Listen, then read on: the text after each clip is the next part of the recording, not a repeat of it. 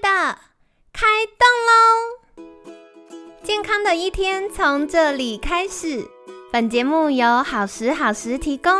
开始之前，别忘了订阅、分享以及追踪好时好时粉砖和 IG。若想帮助心爱的人变健康，也欢迎一起加入健康管理师证照班的行列。有想听的主题或推荐的来宾，也欢迎来信许愿哟。让凯西陪你一起吃早餐，聊健康。嗨，欢迎来到凯西陪你吃早餐，我是你的健康管理师凯西。今天呢，很开心邀请到凯西的好朋友，台北荣总复健科住院医师林威婷医师。马丁早安，Hello，大家早。好的，星期二我要来请教马丁一个，我觉得有点也要说失礼嘛，就是我觉得大家很常会问的问题，这样说好了，因为我觉得大家对复健科医师到底在做什么，好像有点模糊，因为像我们昨天有聊到，有很多科别或很多的专业别。它是部分重叠的，然后另外是我觉得像大家有时候腰酸背痛、疼痛或者是一些急性的状况，那不知道可以找谁帮忙，因为好像骨科、复健科、物理治疗有点像，然后或者是到底要找复健科还是疼痛科呢？所以想要来请教马丁。那首先是不是可以跟我们聊一聊，到底复健科医师在做什么呀？其实，在上一期的节目，我们已经有稍微讲过复健科有哪一些的领域了。对，哦，所以就是再帮大家复习一下，一个是神经类型的，就是中风那类的；，另外一个是骨关节的，就是一般运动伤害啊、骨折啊、扭到啊、闪到啊这些；，再就是心肺，跟心脏跟肺相关的，心肌梗塞或是肺癌的术后等等。那另最后一个是早疗跟呃癌症的部分。好，所以其实有这些的问题都是复健科的范畴。那回归复健科原本的原意，它就是它其实是所有科别的后线科，就是。所有科别的问题处理完之后，你可能身体的功能都会有些微的下降。我的意思是在比较严重的状况，比如说你刚开完刀的时候，你的功能一定会有一点下降。但当然它后面会越来越好，不然你就不需要去开这个刀。对，那我们就是在这个阶段的过程中提供一些协助。但也因为这个性质本身的关系，其实不是所有国家都有复健科医师的。理论上，只要每一个科别的医师都对于自己执行医疗的介入之后的复健都很了解的话，是可以不用有复健科医师。哦，对，但是因为大家细分的关系，分科分的越来越细，所以变成他很专精在前面的一个阶段，或是说到他的执行医疗介入的这个过程当中。那在后面的地方的时候，就转借给复健科医师，请他们来去做后续的评估。所以这个是一个呃，怎么讲，就是一个医疗模式下面最后演变的一个结果。对对，那复健科医师其实也还蛮适合作为像凯西的角色，就是你的健康管理师这种角色。我们具有医师层级的医疗背景，所以呃，患者如果遇到什么问题，在我们这边做了有一些状况，我们也可以把它转介到一个更合适的一个科别。对，所以说，复健科医师其实他的角色非常非常的广，只要是你有一个目标没有办法达到，其实你都可以去找妇健科医师询问看看。但是，但是，呃，可以找是可以找，可是你能不能够找到一个符合你需求，这就不一定，因为你可以想象，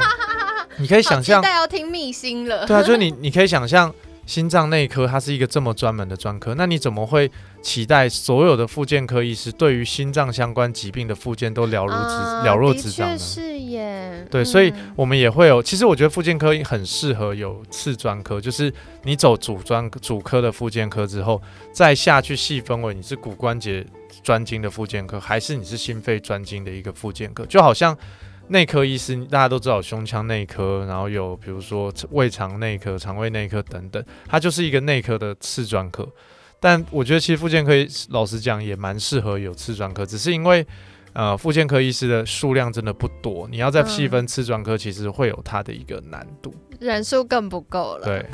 了解。那这样子想请教，如果疼痛的时候该怎么办呢？如果民众就常常腰酸背痛啊，或有一些不知道为什么原因的疼痛，可以怎么解决呢？这个其实也是跟台湾的医疗体制有关。在有些国外，你可能就完全不会遇到这个问题，因为你一开始去看，你就是先去看你的加医科医师，你的 GP 就是 General Practitioner。对对对，它是一个分级医疗的概念，所以它就会帮你转介到其他不同的对科应适合的专家。对，所以如果一般来讲，假设在国外你去看，你就是看加医科，就是看 GP。对，可是台湾是没有这种，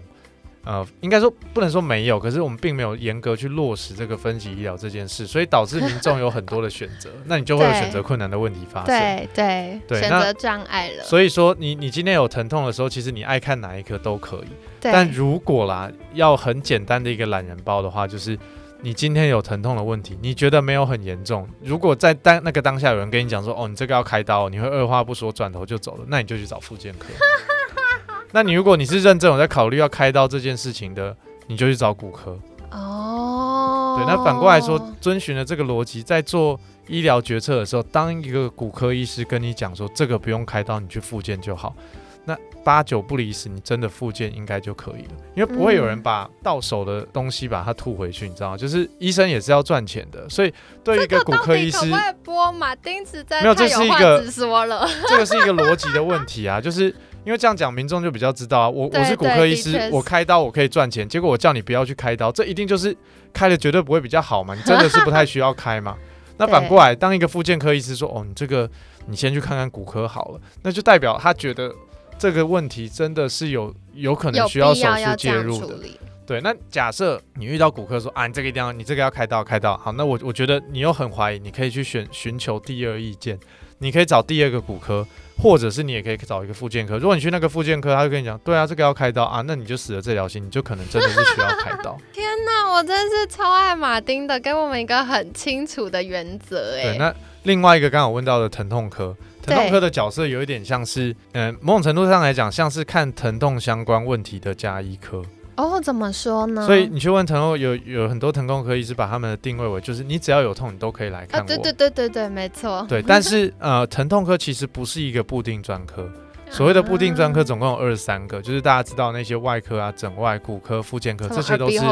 对，这些都是固定专科。疼痛科这个科别是由疼痛医学会所发的一个认证，哦，所以严格来讲，你也可以发某一个科，可是它就不是固定专科。对，那，也因为这样子，所以疼痛科的医师本身他一定基本上，因为他们会有个主要，对，他会有一个原始的专科，因为这是考疼痛疼痛专科医师认证的前置条件。哦，你没有一个专科，你是不能去考疼痛科的。就是你要先成为合格的医师，然后你有一个自己的专业，成为合格医师之后，你才可以去再进修。应该说，你要成为一个固定专科医师之后，你嗯才可以去考疼痛科。那所以其实这样听起来，疼痛科的医师有可能他有不同的专业。那他一定会有不同的专业，嗯你可以是骨科医师再去考疼痛专科医师之的认认证，你可以是对复健科再去考疼痛专科医师，你可以是放射科再去考疼痛专科医师，你也可以是精神科再去考疼痛专科医师。好酷，所以就我觉得这件事很棒，因为就像刚刚我们前面聊到的，它可能同一个状况，它背后原因很多，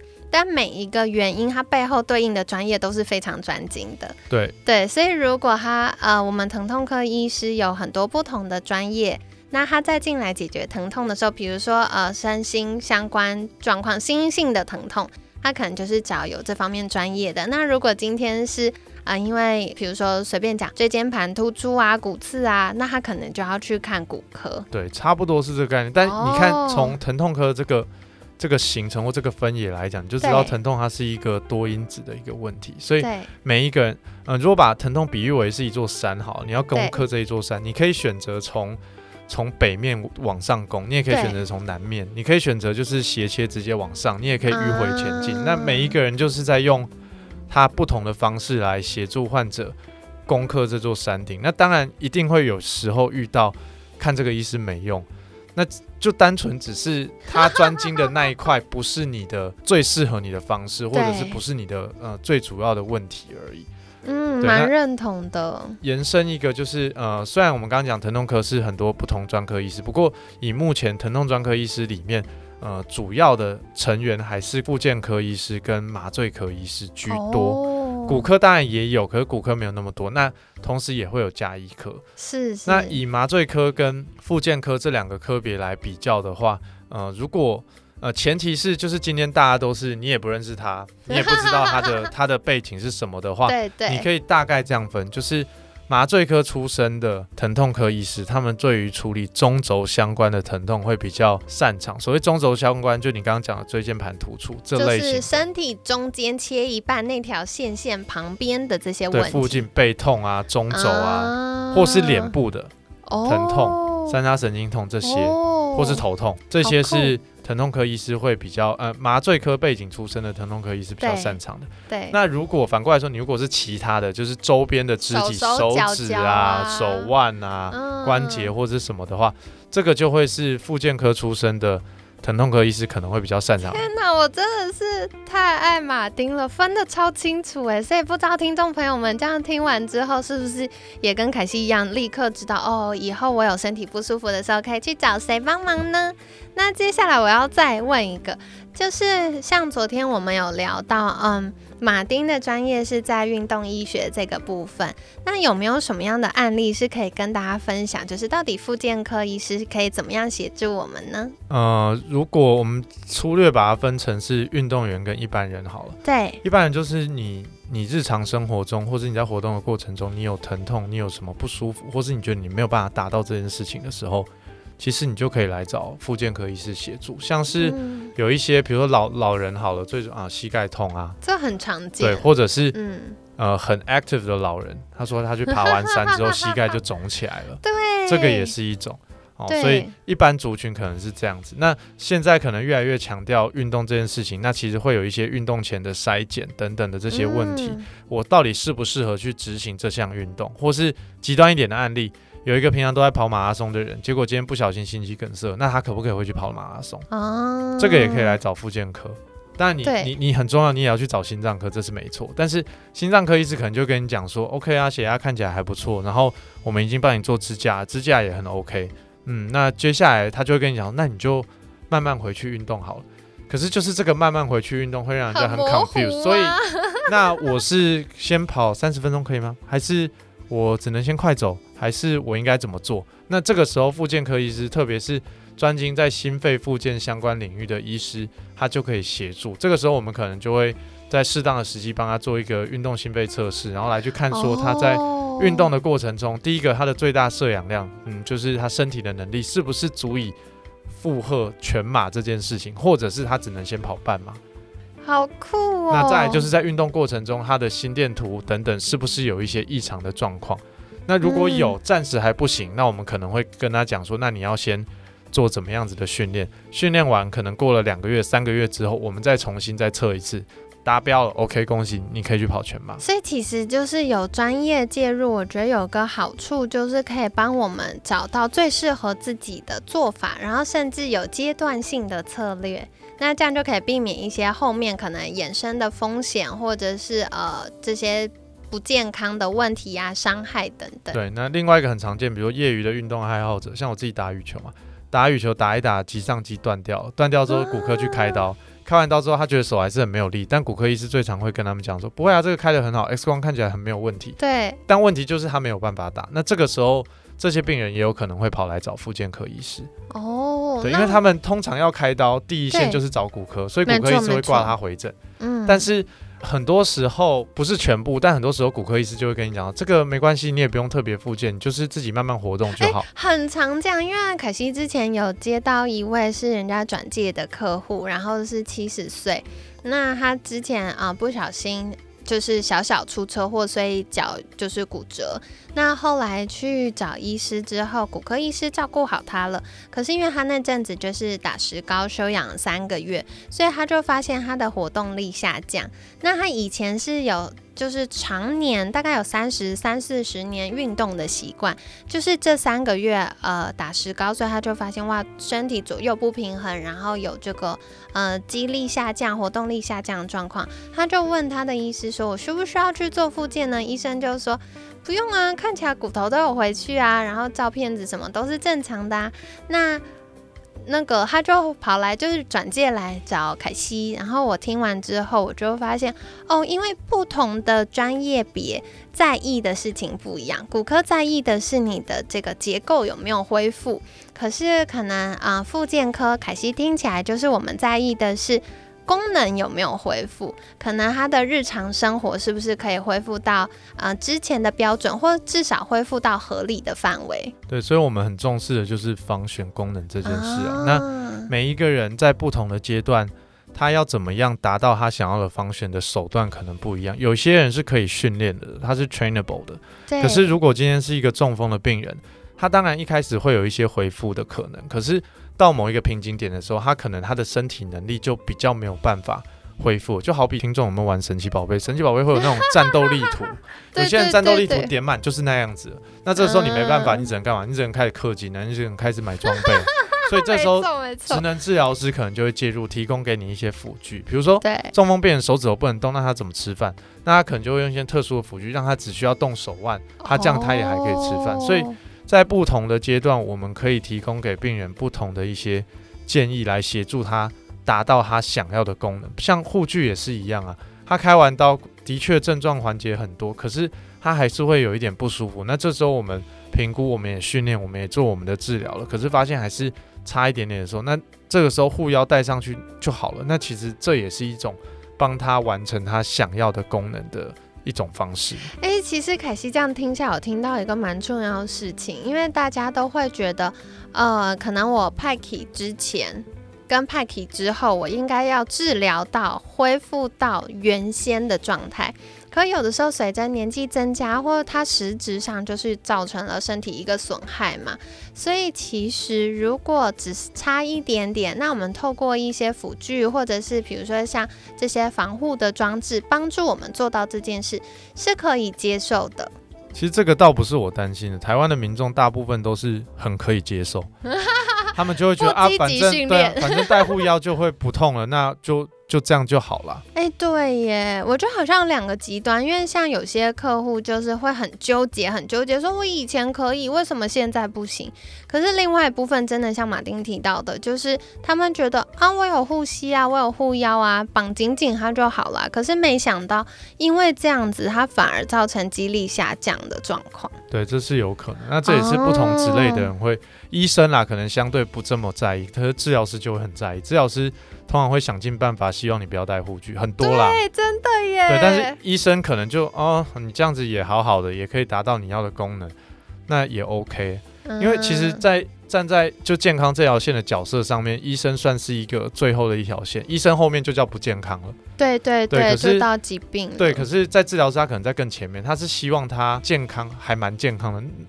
那那种感觉，所以他们的那个线会守在。比较前面一点点，我蛮认同，蛮认同。所以其实凯西像，呃，我们在监管师证照班的时候，凯西就会跟大家分享到，为什么需要监管师，然后可能需要各科别的医疗专业人员，然后到后面医师等等，是因为。不同的专业别，他们踩的线不一样。像刚刚马丁提到，我很认同，就是其实医师他踩在的是你是有没有生病这件事上。你如果过了医师这条线，你就叫生病了，然后甚至会有严重的问题。可是积极的健康其实需要靠自己，还有其他的专业人员一起协同努力的。那我觉得，因为随着年纪增加，我们一定会慢慢退化，所以靠着。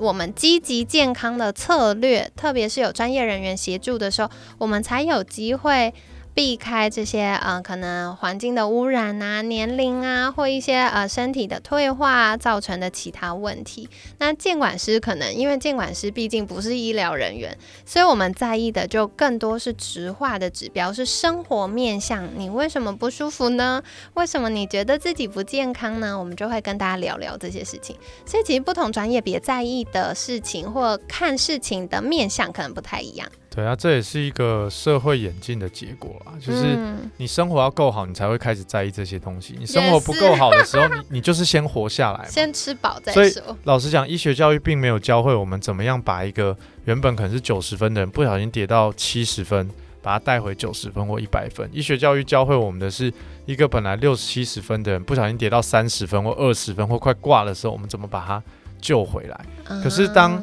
民众的这个需求越来越多，当一个骨科医师的诊间从一百个人里面有一个人跟你讲说，医生我深蹲一百公斤，膝盖会不舒服，变到当有三十个人跟他这样讲的时候，他就会慢慢意识到，或者是慢慢我们会开始去改变说，哦，好像民众真的是有这样子的需求。可是当一百个人里面只有一个，我为什么要去改变？不需要啊，我就照平常的嗯看诊模式就好了。哦，所以这是一个供需啊，就是供需它终究会达到平衡。每一个人走进诊间都认为自己是独一无二的，可是对。对医师而言，你只不过是那一百个人里面的一个人而已。对，而且医师一个月要看的诊这么多人，所以其实我觉得说回来哦，就是大家有的时候在不同的健康状况、不同程度的这个需求上，可能要选择的解决方案是不太一样的。因为假设今天是急性的问题很严重，那当然你得去医院了。可是医疗分级制度就是有一些你状况没有那么严重，可你需要跟医疗人员多一点的互动，那你可能去基层院所是比较可以满足你想要跟医疗人员多一点沟通的这个需求。嗯，所以哇哦，感谢今天马丁跟我们分享了很多，就是到底我各种腰酸背痛不舒服的时候，要去找哪些医疗人员，疼痛科跟复健科又有什么不一样呢？那今天就小小帮大家解惑一下。那我觉得就是在整个医疗体系下，我们的分科越来越专业。如果你选择障碍的话，那你可能先去找到一个适合你的专业人员，先做基础评估。有需要的时候，他们再帮你转介到其他更进一步的，比如说需要进行到手术啊，或其他什么矫正啊、治疗啊等等。所以可以有一个程度上的分别，那这样也可以避免我们就医的时候塞车打架啦。那就跟大家分享到这里，明天呢我们会来聊一聊，到底这个疼痛呢有没有什么样的小美嘎，然后或者是我们怎么样知道，诶，到底我是不是派体了，或者是医疗人员他们常见的诊断有哪些工具呢？那就期待明天的分享喽。那当然，如果你有任何的疑问，也欢迎在私讯好时好时的粉砖，或者是可以用我们的官方赖账号，那我们就会有人在回复你的。那接下来哦，已经到九月底了，一一眨眼，二零二三就要过了，所以你。接下来有没有什么想听的主题呢？我们正在规划二零二四年的节目了哟。如果你想要收听的主题我们还没有分享过，或者是你有推荐的来宾，也都欢迎再跟凯西说，我们就会再邀请各种专家来跟大家分享啦。那在节目尾声一样，想要再次邀请马丁跟大家介绍，如果大家想要更多的知道运动医学的知识或认识复健科这个专业，可以到哪里找到你呢？嗯，大家可以到 Instagram 或是 Facebook 上面搜寻 Doctor M，然后打运动医学，应该就可以找到了。那如果想要更多更细的资讯，虽然我的部落格错字很多，可是你可能还是可以看一下，一样你就打 Doctor M 运动医学，应该就会有。好的，好的，相信大家的聪明才智一定看得懂啦。那凯西就把相关链接放在我们节目资讯栏，大家可以订阅跟追踪喽。今天感谢台北荣总妇健科住院医师林威婷医师的分享，每天十分钟，健康好轻松。凯西陪你吃早餐，我们下次见，拜拜。拜拜。